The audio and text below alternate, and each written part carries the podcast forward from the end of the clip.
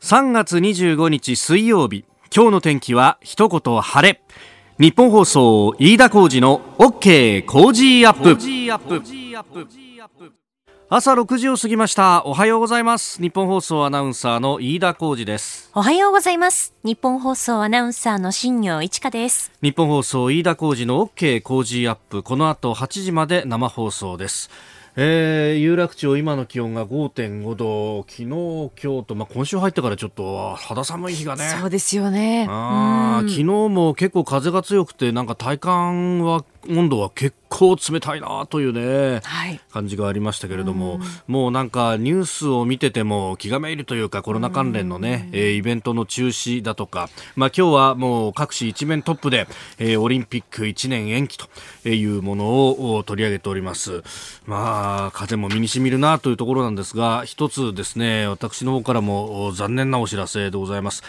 えー、4月11日土曜日有楽町読売ホールで開催予定でした飯田浩二そこまで言うかザライブ3は、えー、新型コロナウイルス感染拡大防止と、えー、お客様及び関係者の安全を考慮した結果開催中止となりました。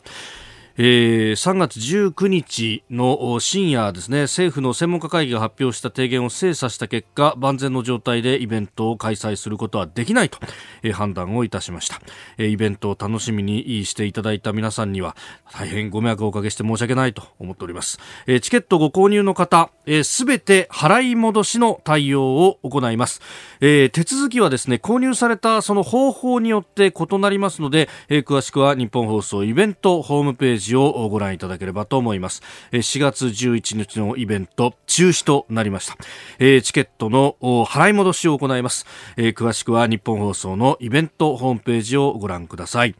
えー、遠方から予定されていた方も結構いらっしゃってね、えー、新幹線だとかホテルだとかを手配された方もいらっしゃったと思うんですが大変申し訳ない、えーえー、残念なことにまあ、コロナウイルス、まあ、収束を願っていたんですけれどもなかなかそういうわけにもいかないとむしろ、えー、もっともっと警戒をしなければいけないということになりましたので、えー、中止と、えー、させていただきました。えー、お詫びして、えーねえー、そしてチケットは払い戻しをいたします、えー、番組番組のホームページからも飛べるようにしておきますんであのイベントホームページ、えー、ぜひご覧いただいてチケットの払い戻しをしていただければと思います。また収束した暁にはね、えー、どっかで必ずやりたいというふうに思っておりますんで、ええー、そちらご期待いただければと思います。さあ最新ニュースピックアップいたします。スタジオ長官各紙入ってまいりました。今日はあ昨日、えー、オリンピックに東京オリンピックパラリンピックについて、まあ、あの IOC のバッハ会長と総理安倍総理大臣の電話会談が行われましてで、えー、そこで、まあ、1年程度の延期と、えー、2021年の夏遅くともそこまでに開催というようなことが決まったと。総理と IOC の会長の間で合意があったというこの東京オリンピック延期について、え、各紙一面トップということであります、まあ、かなり、ね、大きな見出しをつけて、え、毎日新聞などは東京五輪延期とドーンと出しておりますけれども、まあ、これいろいろなところに当然影響が出るわけで、まあ、あのアスリートの皆さんがどういうコンディション作りをしていくのか、まあ、もっと言えばその代表選考とかもどうするのかというのもありますしあと会場の問題であるとかボランティアさんであるとか、えー、観光についてもいろんな影響が出ると、まあ、その辺、えー、各紙大展開をしているというところであります。まあ、これ後ほどね、えー、今日のコメンテーター数量政策学者高橋洋一さんと7時10分過ぎのおはようニュースネットワークのゾーンでまた、えー、深めていきたいと思います。まあ、これ、あの、それこそ今年の2月頃に、あの、浅草だとか、その辺取材に行って、やっぱインバウンドがどうなってるんですかっていうところをね、えー、まあ、海外からの観光客の皆さんが、あの、まあ、コロナウイルスの影響で、あの当時は特に中国や台湾からの観光客の方々が減ったというのがあったんで、それを中心に取材をしましたが、ま、やっぱりオリンピックやパラリンピックがあれば、そこで世界中からお客さんがやってきて、で、えー、回復するんじゃないかというところを期待されている方が非常に多かったので、まあ、それが1年後ろに倒れるということ、まあ、そうすると、そこを、考えていた人たちの資金繰りとか、え、そういう、まあ、経済対策も早急にプラスオンでやっていかないといろんなところにまた影響が出るということであります。えー、まあ、経済対策についてもね、高橋さんにまた聞いていきたいと思います。えー、そしてコロナウイルスも世界中で広がっている特に今アメリカそれからヨーロッパ各国の患者数がどんどんと増えていっているという状況、まあ、日本だって、えー、油断は全くならないというところなんですが、えー、昨日ですねメールをいただいておりました23歳の学生の方でマッハで走るハム太郎さん。この方はですね、えー、イギリスのニューカッスルからいただいております、えー、現在イギリスの大学院に通ってます。コロナの影響で先週から大学の全施設の閉鎖、えー、大学側は留学生も含めた全生徒に帰宅要請をしました。えー、日本時間の24日夕方4時帰国の途に着く予定だったんですが予約していた航空会社が24日から2週間原則全便欠航を発表したんでキャンセルを余儀なくされました。日本に帰ってからのレンタカーや自主隔離先のホテルなどもキャンセルしなければいけません、えー、日本での対策を見ていて、まあ、心の準備ができていたんで僕は大丈夫なんですが、えー、一緒に住むルームメイトですかね。イギリス人の友人は絵に描いたようなパニックを起こしていますと、えー、先ほどジョンソン首相がテレビを通じて3週間の外出宣言を発表しました。これからが本番かという感じですと。まあこれ海外にいる留学生であるとかあるいはあの月曜日にもいただきましたけどあのイタリアにお住まいになっていて外に出るにももう帰国ができないという方々一体どう手当てするのかという問題もあります。そしてまあこれあのこのハム太郎さんがどういう形で留学をされているのかにもよるんですがあのこれ神戸大学大学院の木村寛さんがツイッターで指摘されてたんですが、えー、制度的に日本政府系の奨学金というのは自動的に危険レベルが2になると打ち切られてしまうと。学生は帰るしかなくなると、まああの基本的に帰国要請が出るのでそうすると奨学金は出さないと。帰国していることが前提になるということなんですが、まあ、この方もそうですけれどもあの帰国をするにしてもその交通手段がなくなってしまった場合に、えー、奨学金が一方的に打ち切られるといういうことになると現地での生活費その他一体どうするんだと。でアルバイトしようにもこれだけ外出禁止令とかが出るとそういった収入の道も断たれると。日本からの送金なしには、えー、暮らしていくことができなくなるというのもこれね、えー、問題として上がってくると。まあいろいろと対応特例的な対応をするというようなことも検討はされているようですけれどもじゃあここの予算的な裏付けどうするんだとか。で、えー、そうじゃなくてもこれ3月で年度末が近づいててくると年度でしか支給されないということになってて、え、しまう人の場合はなおさら問題が深くなるというようなこともあるんで、まあ、本当いろんなところに問題が出てくるなということであります。えー、それから国内に関して、まあ、これイベントの自粛等々で、それが、えー、週末3連休で緩んでしまったんじゃないかというところはいろんなところで指摘されておりますが、えー、クラスターという、まあ、あのー、感染が広がった集団、ね、えー、あんまりこれ、えー、横文字ばっかりを使ってると、かえって意味がわからないということもありますんで、まあ、あの、イベント会場などが典型ですけれども、人がたくさん集まったところに、えー、感染した方がいらっしゃって、で、その方が、えー、周りにこう感染を広げてしまうという、う小集団。まあ、あの、こういうものがどこで起こって、えー、どういった対応したらいいのかっていうのをずっと、えー、この新型コロナウイルス感染症対策専門家会議で、えー、分析などを行ってている、えー、北海道大学大学院医学研究院教授の西浦博さんという方が、えー、メッセージを出していて、これがあの、一般向けに今公開されています。で、やっぱりその、3連休で、えー、ムードが緩んだんじゃないかというところを大変危惧していると。で、今どういう状況なのかっていうのをいろいろですねあの表現を変えながら、ええー、危機を訴えてるんですけれども、えー、1月から2月上旬の中国及び中国帰りの渡航者を端緒として始まった流行の日では今はないと。非常識を承知で分かりやすいようにミサイルで例えると1月から2月上旬は短距離ミサイルが5発から10発命中した程度なんですがこの3月のパンデミックの状況は、えー、空から次々と焼夷弾が降っているような状態。い、えー、そこで火事を一つ一つ止めなければいけないというのが今の状態だということで、えー、これ、あの、このまま、えー、現状のまま、ええー、危機意識を持たずに普段の生活に戻るということになると都市封鎖などが見込まれてそうすると経済的なダメージが相当高くなってしまうと。で、えー、具体的にどういった対処をしたらいいのかというところも、えー、書いてあります。50人以上の大規模イベントの参加をやめ二次感染が何度か発生した3条件の重なる場所、えー、例えばスポーツジムやライブハウス展示商談会接待飲食など、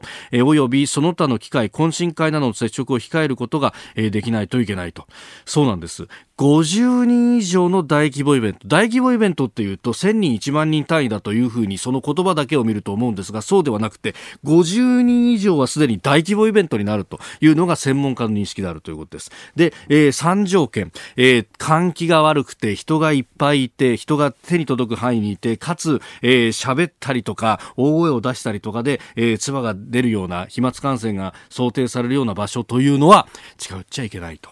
いうことになるとこれ結構厳しく自粛していかないとその先というのは都市封鎖が起こり経済が止まりっていうさらに深刻な状況になってしまうと、えー、この23週間まさにその瀬戸際にいるということを専門家の皆さんは危機を危機意識をそうして共有しているようであります。あなたの声を届けますリスナーズオピニオンニュースについてのご意見をお待ちしております。今朝のコメンテーターは数量政策学者の高橋洋一さんです。えー、取り上げるニュースですけれども、森友学園の文書改ざん問題について昨日も国会で審議が行われました。えー、東京オリンピックの延期、新型コロナウイルス、海外の対応、インドが、21日間の全土封鎖を表明しております。えー、それから経済の話でトヨタと NTT の資本提携、えー、さらに足元の景気3月のデパートの売り上げが17日までで4割減少と、まあ、経済対策についても伺っていきましょう。え、東京オリンピック・パラリンピック1年程度の延期ということになりましたが、あ柏市ラジオネーム春でも宇治金時さん69歳の方、えー、これから延期に伴う様々な手続き大変ですよね。国ではさらにたくさんお金もかかります。私もボランティアにエントリーしてるんでどうなるのかなとりあえず中止にならなかったのは良かったです。これから東京都選手の方々はじめ関係者の皆さんは大変ですよねといただきました。ボランティアね都市ボランティアだとか大会ボランティア含めると本当大変な数に上るという、そこをね、えー、どうやってマネジメントしていくのかという話にもなりますよね。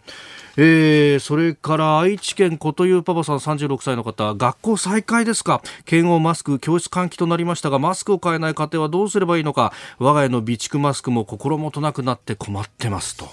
いただきました。まあ、こういうところもマスク必要なところ、まあ、医療機関にまず優先的に回すというようなね、政府は方針ですけれども、うん、人が集まるところっていうことになるとね、そこにも必要なのか、あるいは換気をしてればそういうのは大丈夫なのかとかね、えー、えー、まあ、専門家の意見も聞きながらこういうところも決めていくということになるのかもしれませんが。さあ、7時台はコメンテーターの方々とニュースを掘り下げてまいります。今朝のコメンテーターは、数量政策学者の高橋洋一さんです。おはようございます。おはようございます。また口もごもごするでしょう、ちょっと。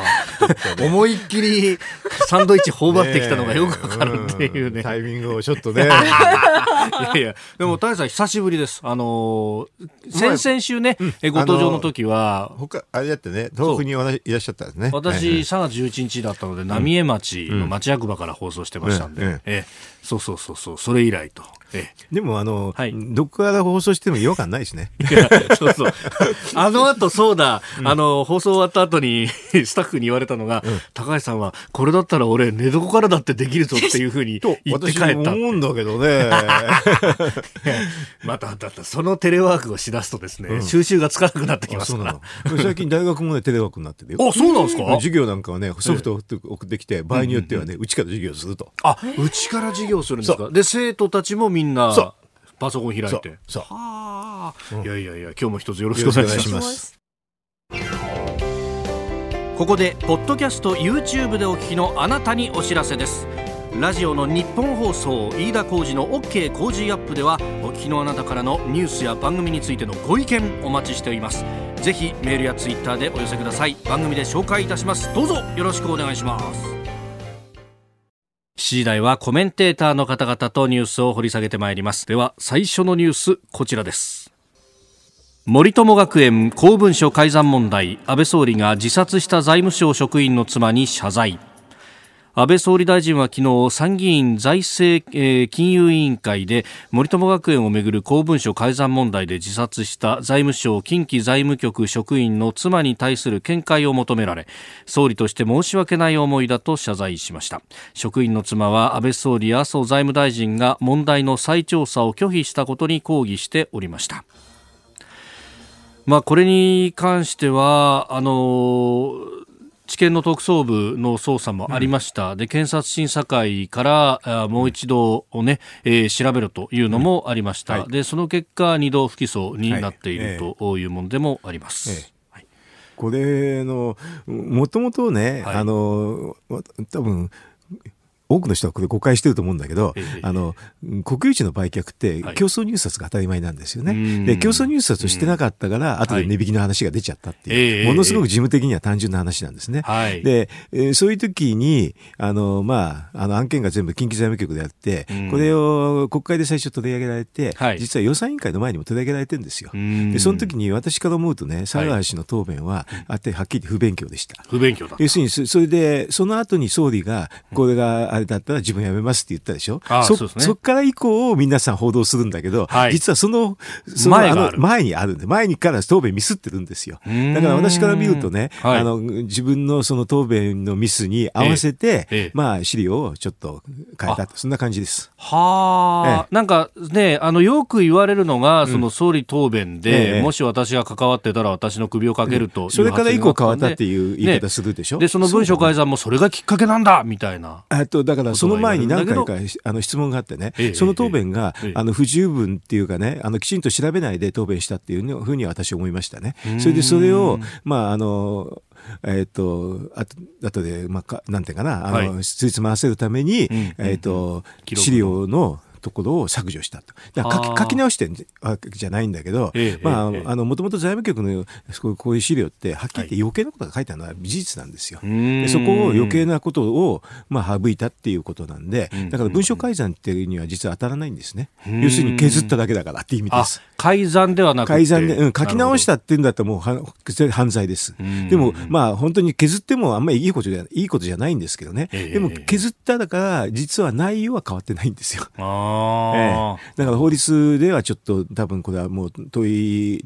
ようがないということだと思いますよ。ええ、まあ、その辺の、まあ、法律論で考えるとってところを、その検察は判断して、やっぱり立憲無理でしょうね。は無理だったって書き直してないから、私があの出た資料を見たら、はい、あの要するに削っただけなんですよ。で削ったっていうのがこんなのなんで削るのって言って私から思うとね、はい、まあまあなんていうか現場のあの資料って結構ね余計なことも書いたのは事実なんですよ。あんま関係ないこともね。うん、えー、まあ微暴録的にこうメモしたものも全部残ってると。そのまままあの要するに地方の職員が、はい、あのメモしたのが全部残ってるって。だからそれはそれで出しても大した話じゃないんですよ。ででも佐川氏が自分の答弁との不都合っていうところをね、はい、削ったっていうことだと思いますよ。うん。でまあこの件に関しては あのこの奥様が、うん、えー、国と佐川元国税庁長官大阪地裁に提訴しているとまあ民事の方の裁判の今ややっているというかこれから始まるというところですよね。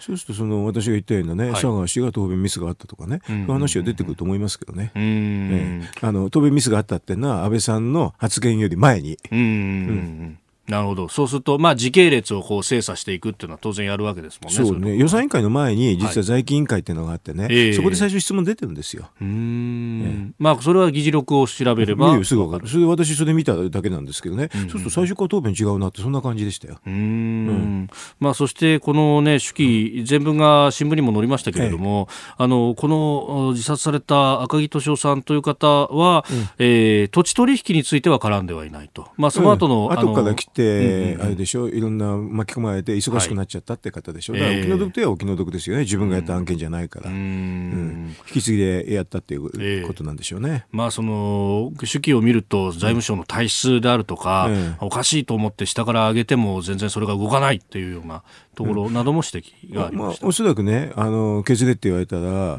うん、もうこういうふうに処理してますっていうのは普通の財務局の職員だと思いますよ。だから削れっていう方がちょっとおかしいでおかしくて、だから削らないでそのまま答弁をしとけば佐賀氏は良かったそれだけの話なんですよ。うんまあ、その辺の、なんというか、まあ、ご本ね、えー、個人に帰属するのかどうなのか、組織の体質なのか、うん、パワハラみたいなものというのが。おそらくだから佐川氏は自分で答弁をミスったから、それに合わせたって個人の話が大きいように私は思いましたね。うん。えー、まずはあ公文書改ざん問題森友学園をめぐるというところでした。おはようニュースネットワーク。取り上げるニュースはこちらです東京オリンピック・パラリンピック IOC が1年程度の延期を承認。おおむね1年程度延期することを軸として、え、検討していただけないかという提案をいたしました、え、バッハ会長から100%同意するという答えをいただきました、え、そして、え、遅くとも2021年の夏までに東京オリンピック・パラリンピックを開催するということで合意をいたしました。安倍総理は昨日 IOC 国際オリンピック委員会のバッハ会長と電話会談し新型コロナウイルスの世界的な感染拡大を受け東京オリンピック・パラリンピックを1年程度延期することで一致しました。その後行われた IOC の臨時理事会でも正式に承認、明日26日から始まる予定だった聖火リレーの中止も発表されております。えー、東京版の一般紙6紙すべて一面トップはこの東京オリンピック1年延期というところであります。まあそうなんでしょうね。あの一面トップっていうのはね。うんはい、ただ、あの、ままあ予定通りといえば予定通りなんですけどね、要するにどういう手順でどういうふうにやるかって話で、うん、まああの、えー、最悪で5月の下旬までに決めないと絶対ダメっていうのは明らかなんですけどね、はい、もうヨーロッパの状態、アメリカの状態がこうなっちゃったんで、うん、もうそこまで待つ必要なくなったっていうことですよ。うん、えー、で、まあこれでに日本のせいじゃないってことは明らかになったんで、はい、あのこういう早いタイミングでやって、えー、まあに日本の問題ではないっていうのは明らかになったっていうのはいいと思いますけどね。あえー、まあこうなってくると仮に日本が収束したとしても無理です。もうヨーロッパ来れないしあと入国制限もついてるかもしれないんで、はい、そもそも入れないって話になっちゃいますよ。えー、うんいくらなんでも2週間ね、どっかにいて、それで入ってくださいって無理でしょ。ああ、そうですよね、えー、アスリートでね。うんうんうん、アスリートでも本当何千何万と来る。来るわけですから、もちろん無理無理ですよ。収容施設がない。うん、だからどうどうしたらいいか分かんないってことなんでしょうけどね。えー、まあでも、若い前々から結構分かってる話が早く出たっていうのが、はい、ある意味であれですよね。アスリートの方からね、はっきりしてくれって言ったんでしょうね。ああ、えー、まあ各、各国の選手団体であるとか競技団体なども結構ね、えー、行かないとかあの批判もありましたからね、ね、年内はまあねもともと無理だったんで、はい、無理だから秋にできないから夏にねオリンピックになってるわけなんで、いろんな契約ででも全部決まってるから年内無理ですよね、はい、1年後っていうのがギリギリなんですよね、大体4月までは決まってるんですけどね、それから以降の会場とかそういうのは比較的緩いから、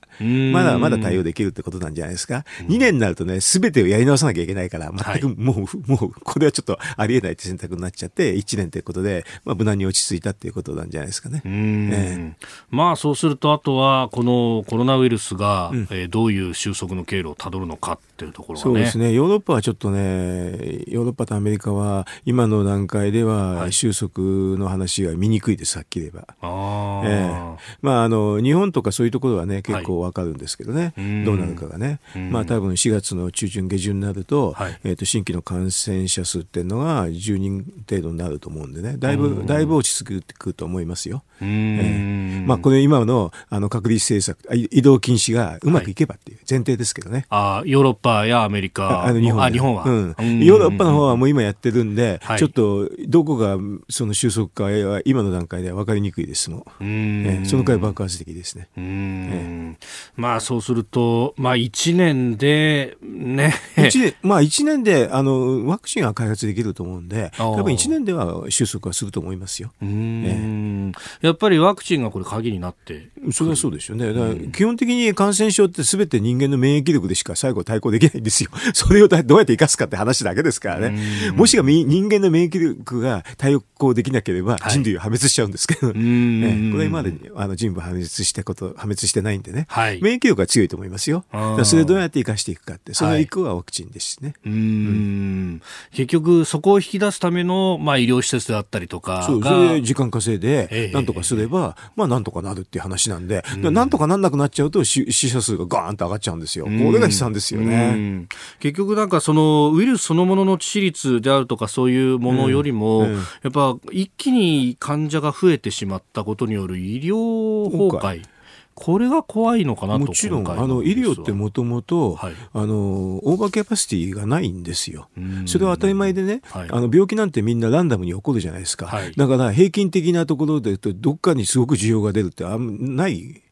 職種なんですよ。電力みたくね、ある時にすごく高くなるって言ったらそこに合わせればいいんだけど、医療ってわからないといつ来るか。いつピークが来るのかうん、だから結構平準的に来るんですよ。はっきり言うと、はい、死ぬ人だって平準的に、あの、日常いつ何時でも死ぬってそんなと一緒なんで、病気もそうなんですよね。だからそういうものっていうのは実はオーバーキャパシティが作らないでやってるんで、はい、ほんの1、2割、あの、需要が増えただけで、もうパンクしちゃうんです。ああ、ええ、なるほど。ええじゃあそういう時に、まあ、さらに、まあ、中国みたいに、あの、野戦病院みたいなわーっと立てて、うん、一時的に供給を増やすという方法なのか、あるいはピークをずらすかだけ。だから日本はピークずらしたんで、うん、その意味ではちょっと、なだらかに遅く、あの、なだらかになってるんだけど、ちょっと長くなるんですけどね。これは仕方ない。要するになだらかにしないと、はい、あの、ピークが上がった時に、もうオーバーキャオーバーになったらもう対抗できない、対応できないってレベルになっちゃうだけなんですよ。医療のレベルでさばききれなくなるということですね。りますよ。うん、あの、だから、例えば大震災みたいな時にはね、はい、もう無理でしょうと、うん、うん、というなっちゃうんですよ。うん。その、まあ、危機的状況に生かせないための努力を各国。やってるだけ。それで移動制限をして、はい、なるべくピークが来てもオーバーにならないようにするってだけ、だけをやってるだけですね。えー、そこでこのニュースです。新型コロナウイルスインドが21日間の全土封鎖を表明インドのモディ首相は24日新型コロナウイルスの感染拡大を防ぐため25日から21日間全土で封鎖を実施すると表明しました。モディ首相は国民に外出を控えるよう強く呼びかけております。人口が13億6600万人。これを実質外出禁止令ということ、まあ、これは経済への影響っていうのが相当ありそうな。そうですね、うん、まああの人が移動しないで物だけ移動は可能だっていうんですけど人と物,、ええ、物っていうのは案外連動して動くわけですからね。いろんなあのインドに行っている進出している日本企業なんかも影響あると思いますしね。ああ、そうですね。いや私のあれですよ娘なんかあのブラジルに行ってるんですけどね。そうなんですか。それはあのあの旦那が行ってるからなんですけど、帰国命令があって急遽帰ってくる。でも日本に帰ってくるのが大変でどうやって帰ってきてねかわかんない。ただしそのままブラジルにいて、はい、本当にひどい話になったら大変だっていうので、もうみんなどこの国も同じようなことなんですけれど、みんな自国に帰るってそんな感じですよ。ああ。まあ、ブラジルだとね、あの、それこそアメリカのどっかの都市を経由してっていう便が出てますけど。それぞれが入国制限してるんでしょ、うん、だから、ね、あの、ロンドン経由なんですけどね、もうそれが入トランジットだから多分、トランジットだから多分大丈夫なんでしょうけど、入国にならないから、はい、っていうのでギリギリのところをやってるって。それだからみんな、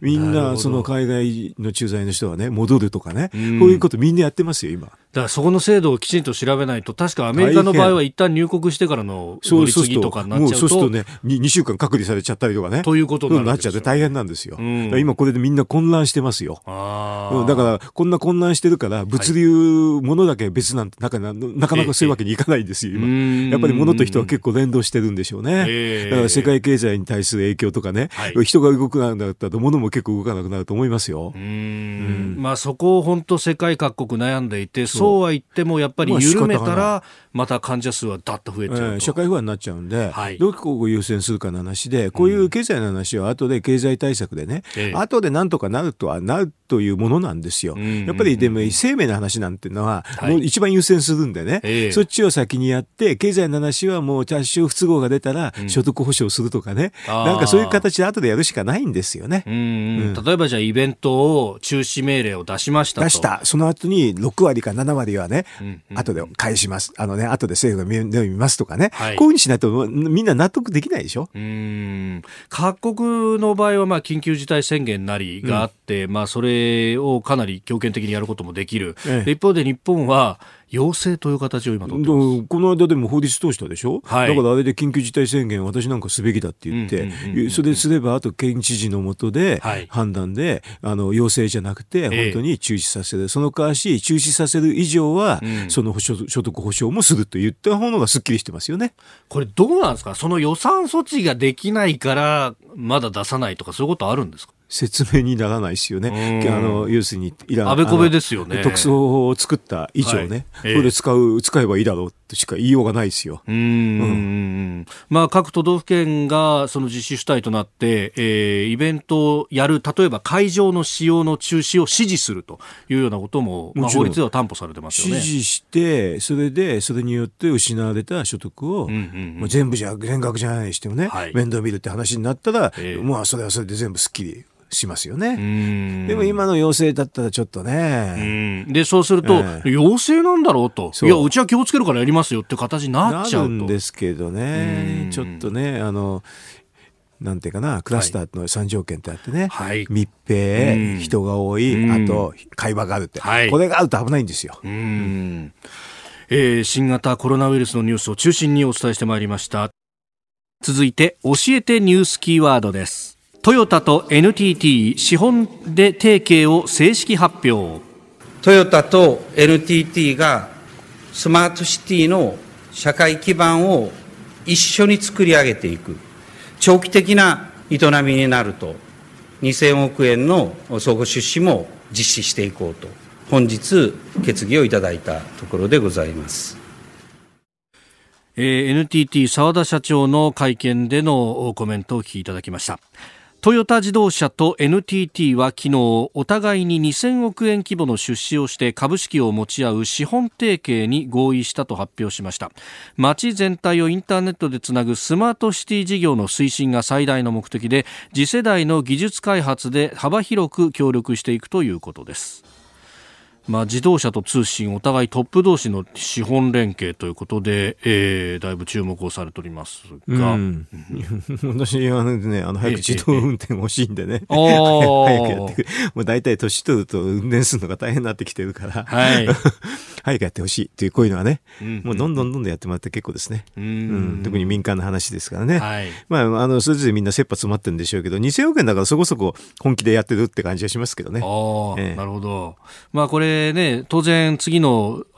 世代の通信規格 5G を使ってと。えー、当然そうでしょうね。うあの遠隔操作になってね、はい、あの要するに自動運転だどころかね、えー、誰かが仮にね、見ててくれて、はい、私の代わりに運転してくれるんだったらそれでもいいやって感じだ。よ。ああ、なるほど。タクシー頼むと一緒じゃないですか。タクシーの会社がね、それをね、遠隔操作でね、やってくれるんだったらいいや、こっちもそれに乗っちゃいますよ。で、それを自分のうちの車でやるんだったらそれはそれでいいじゃないですか。うん、なるほど。まあ、ある意味、この ICT を使った運転代行みたいなもの。そういうこと、そういうこと。うん。だから今は運転代行頼まなきゃいけないんだけど、はい、あの、5G、6G だったらね、えー、あの、代行できるじゃないのっていう話ですよ。それで AI で、あのね、自動でやってもいいけど、はい、なんか人間でやってもいいよ。どっちでも、私にとってはどっちでも一緒ですから。まあ、自分がやらないっていう意味では、ね、ユーザーの 方としては。なるほどね、でまあそうすると AI でやるのか、ええ、あのどっかから遠隔でやるのかで料金が違ったりする、うん、どっちでもいいや。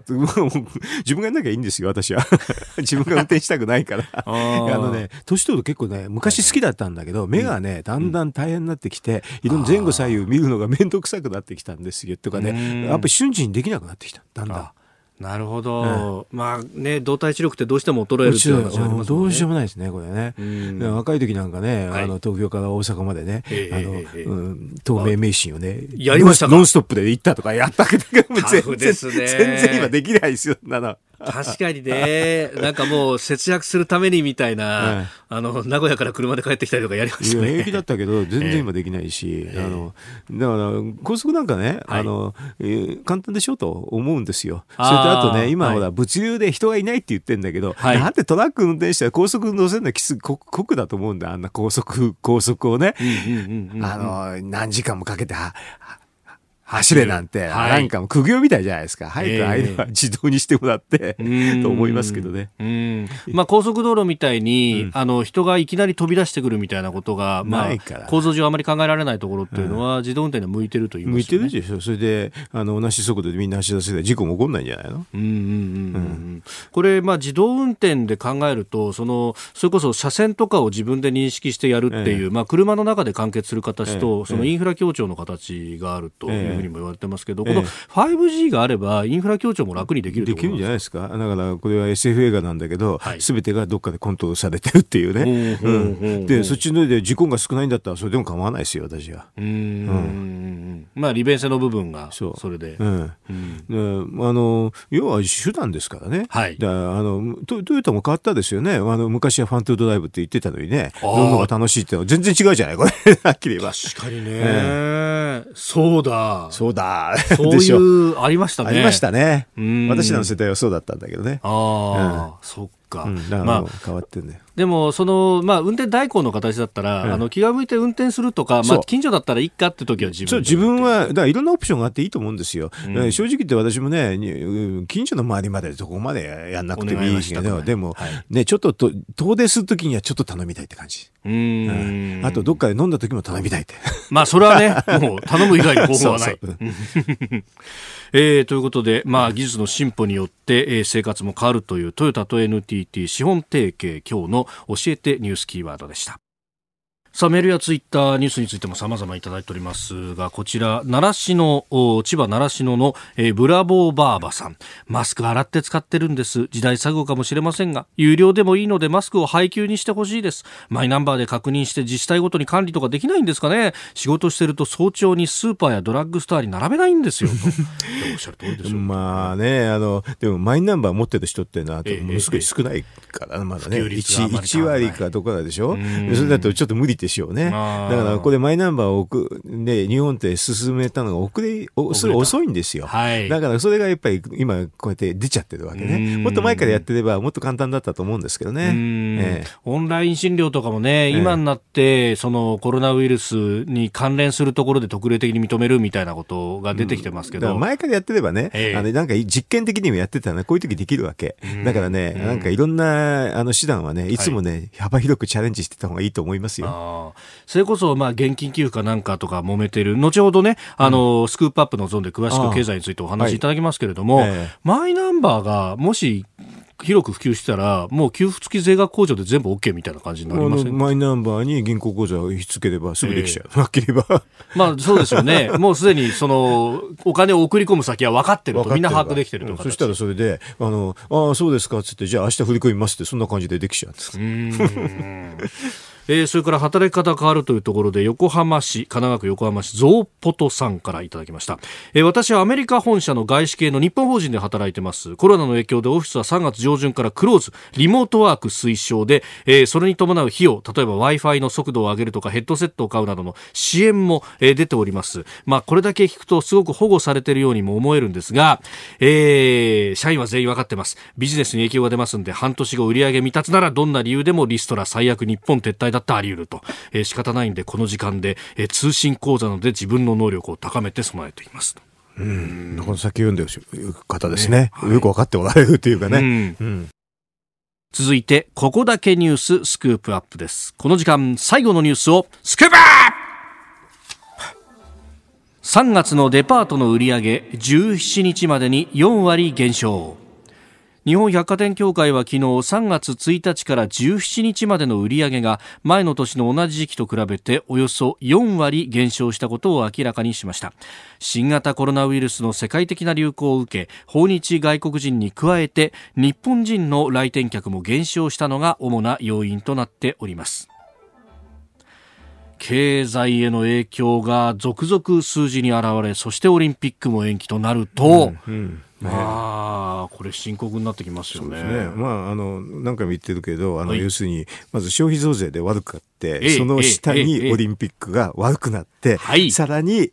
東京五輪が延期でまた悪くなるって、そういうパターンなんですね。うん、もうなんか消費税、コロナ、オリンピック延期と。3連発ですね。あの、一番悪いシナリオって私言ってたやつが本当にそうなっちゃったんですよね。はい、でもそれはそうなっちゃったんで、あとは経済対策きちんとやると。で、まあこういう時にはマクロの経済政策で時給ギャップっていうのはどのくらい発生するかっていうのを予測して、それに見合う、まあ財政出動っていうのは基本なんですよね。で、財政出動の効果をやるために金融緩和っていうことなんですけれどね。はい、ただ、この議論として GDP の5%以上やらないと多分ダメなんですよ。それなのになんか、中でいろんな細かい話するでしょ？はい、これでそうするとね、まあ多分ね、真水ベースで GDP5% には多分いかないなってレベルで今やってますよね。はあ、えー、大体ね、あの、500兆ぐらい、まあ、520兆ぐらいですかね。GDP がね、まあ、アバウト500兆だから、5%だから25兆円から30兆円が多分、真水ベースで必要なんだけど、あの、政府のいろんな対策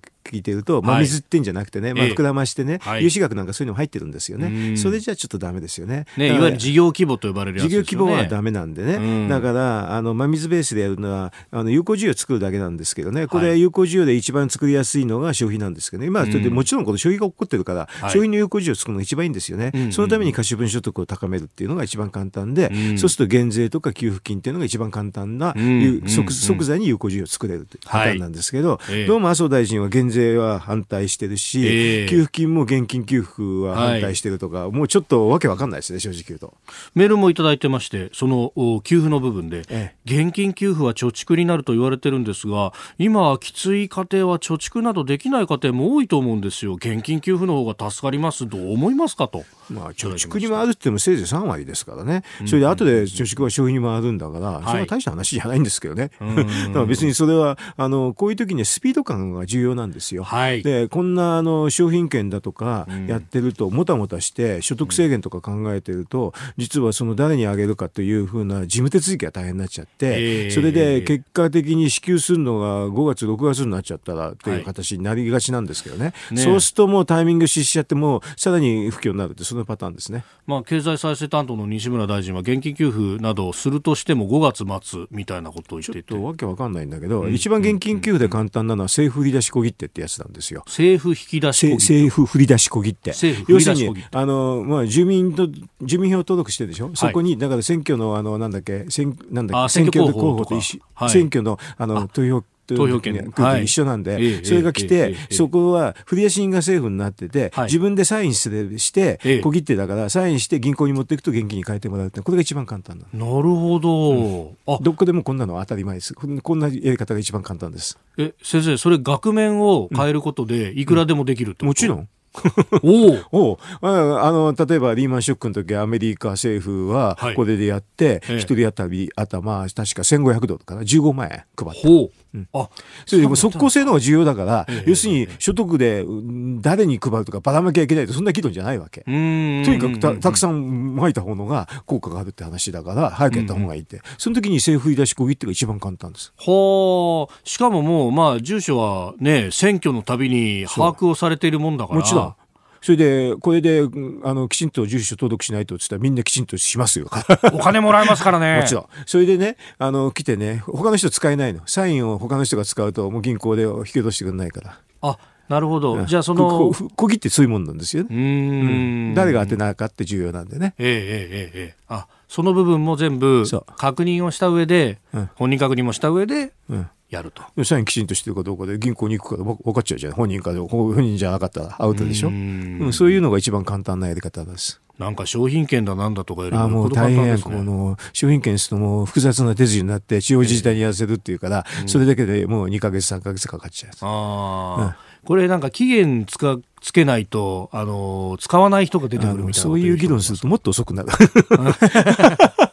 一番簡単なのは、1週間後にこう政府振り出しご切手で出しますっていうのが一番簡単です。うんこれって政令でいけるんですか？それも何もなしでもできるんじゃないかな。予算予算措置さえあればいい。一人10万円配ると大体10兆円必要になるんですけどね。はあ、うん、新たな別に法律を作ってうんぬんとかそういうのは全然必要なくって。必要ないと思いますよ。うん、うん、現金給付するっていうのは予算措置すればいい。なるほど。うん今すぐやりゃいいじゃないですか。簡単ですね。うん、でもこんなの補正予算待たないで予算修正でもできるレベルだから、はい、私は3月の時に参議院で実は予算なんか審議しないだろうと。早く予算修正してね、すぐ配ったらいいでしょって私ずっと言ってるんだけどね。おえ予算修正っていうのは、まあ、当初予算うん、だって今審議してるじゃない。今その審議してるとこで変えちゃうの。政府の方が変えればいいだけだなるほど、なるほど。うんそれ楽しいね。うん。そうすると3月にできるんですよ。ほ予算修正はしない。ええ、現金給付は嫌だ。うん。ほ、いで、なんか、所得制限でいろんな制度作りたいって、わけわかんないよ、これは。うん。あと、与野党で提案、結構いろいろされている消費税の減税。はいこれもやんないんでしょ？うん。これもやらない4月で一番簡単なやり方は全品目軽減税率が今のシステムでできるから、それが一番簡単なんだけど4月待ってね、だから3月に予算修正で現金給付やって、それで4月入ったら消費税変えて、あのまあ全品目軽減税率にして6月ぐらいが実施と私なんか思ってたんだけど全然ダメですね。全然ダメ。ダメですね。これ各国は本当に GDP の5%からそれこそアメリカみたいに10%ぐらい、うん、それは国によってね、はい、違ってるというのはいいんだけれど、えー、でも5%以上やらないとちょっとね、あのこのリーマンショック級だから乗り切れないんじゃないですかね。はい、うん、それでそのためには一番簡単な横需要をつける減税と給付金でしかやりようがないんですよ。だから他の国みんなそうなの？は、それはもう当然早くやんなきゃいけないし、大きくやんなきゃいけないからっていうんで、こういうパターンになっちゃうんですよ。で